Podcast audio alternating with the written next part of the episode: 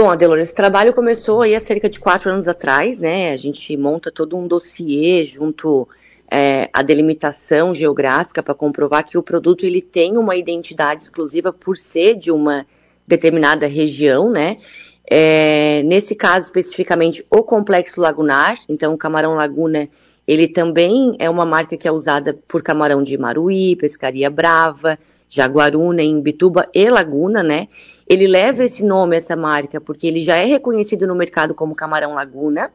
E quem, e quem dá essa certificação é o INPI, o Instituto Nacional de Propriedade Industrial, e garante aí que quem usa essa marca, né, vai garantir que quem usar essa marca a partir de agora tem que ser cam é, camarão, camarões que vêm do complexo lagunar, né? O que, o que acontece hoje é que muitas, é, vamos pegar um exemplo assim, no mercado público de São Paulo, a gente encontra camarão laguna, mas é um camarão que vem do Nordeste, por exemplo, porque já é uma marca reconhecida, é um camarão que ele é reconhecido por ser, é, ter um sabor diferente, uma coloração diferente, por isso que a gente monta, então, esse, esse, esse processo para que a gente possa garantir que somente o camarão do complexo lagunar use o selo de camarão laguna.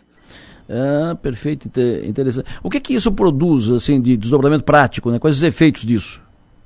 A gente monta, é, nesse processo a gente monta uma governança, né? Uma associação que vai gerir, é, controlar quem usa esse selo e gerir, então, é, possíveis camarões falsos, né? Aí no hum. mercado.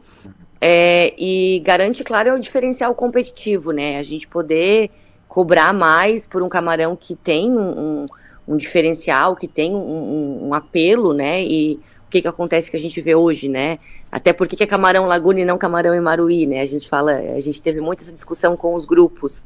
É, porque justamente a gente, quer, a gente quer proteger é o camarão que hoje vem muito do Rio Grande do Sul, vem muito do, do Nordeste, que usa essa marca. Hum. Então a gente criou uma governança lá com os, com os, os produtores. Eles, a gente criou uma marca, né, uma marca, uma identidade, uma marca para eles usarem na embalagem. E a partir de agora eles têm aí uma, uma, uh, eles têm que, vamos dizer assim, fiscalizar quem está usando essa marca e garantir que o camarão seja o camarão deles de fato, né? Hum, perfeito. Uh, e se não, e quem, por exemplo, usar a marca Camarão Laguna uh, e não for camarão daqui, uh, como é que o, o que, o que, que isso implica? É passível de multa, é possível que a gente possa é, embargar uma produção, né? Então a gente consegue, é, como, como uma marca mesmo de uma empresa ou uma marca, é, como a gente registra uma, quando a gente registra uma patente, né? O INPI é uma entidade que ele registra marcas e patentes.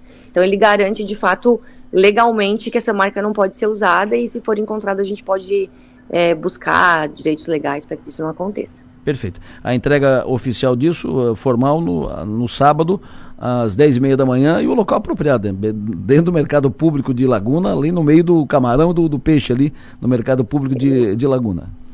Exatamente, vai ser um evento bem bacana, a gente vai receber aí secretário de Estado de Agricultura e Pesca, para o próprio INPI.